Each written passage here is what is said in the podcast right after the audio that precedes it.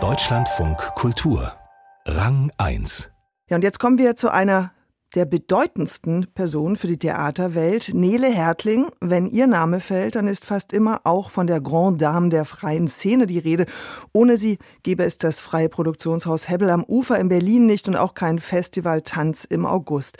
Seit 60 Jahren engagiert sie sich für die Künste, nicht nur die Freien. Dass die 88-Jährige dabei ganz unprätentiös und freundlich ist, das konnte Barbara Behrendt gestern Abend in der Akademie der Künste in Berlin erleben. Da versammelten sich nämlich um Nele Hertling jede Menge Weggefährten. Gemeinsam präsentierten sie ein Buch, das Nele Hertlings Arbeit, aber auch ihr Leben würdigt.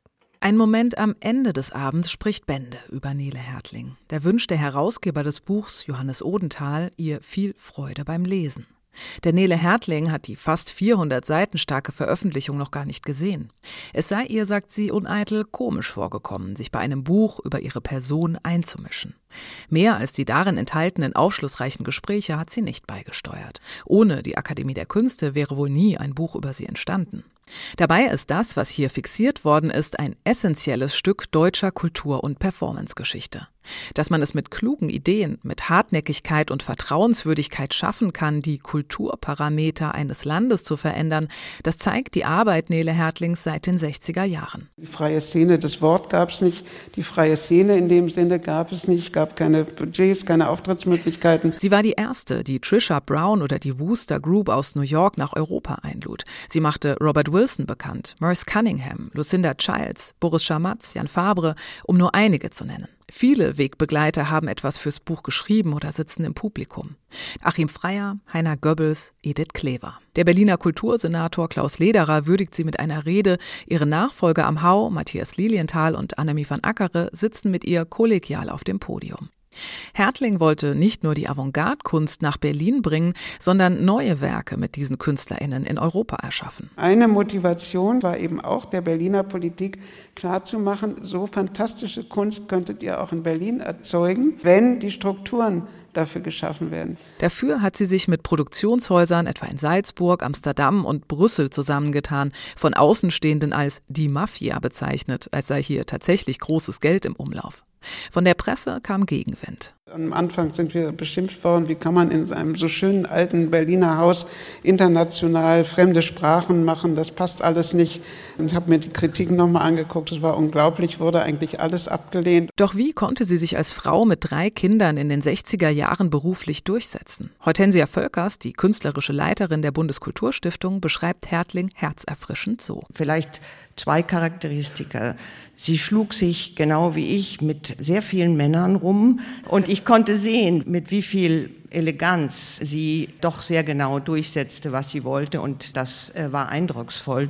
Und sie hat mich eigentlich reingelassen in diese Zirkel und mit ganz viel Großzügigkeit mir die Sachen gezeigt. Später, als ich nun plötzlich auf der Förderseite war, hatte ich natürlich eine andere Nele kennengelernt, auch wieder elegant aber so stur, also unglaublich.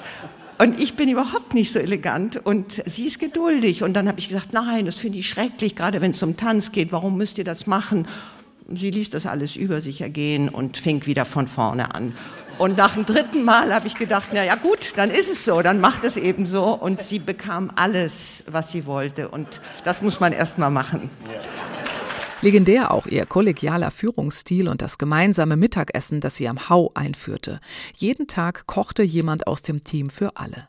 Hertling erzählte von ihren Treffen mit Künstlern und Politikern. Alles lag offen auf dem Tisch. Wir sind bis heute Freunde und wir treffen uns bis heute alle paar Monate zu einem gemeinsamen privaten Essen. Anrührend ist es, mit welchem Respekt Kulturpolitiker über sie schreiben und mit welcher Zärtlichkeit es ihre Schützlinge tun.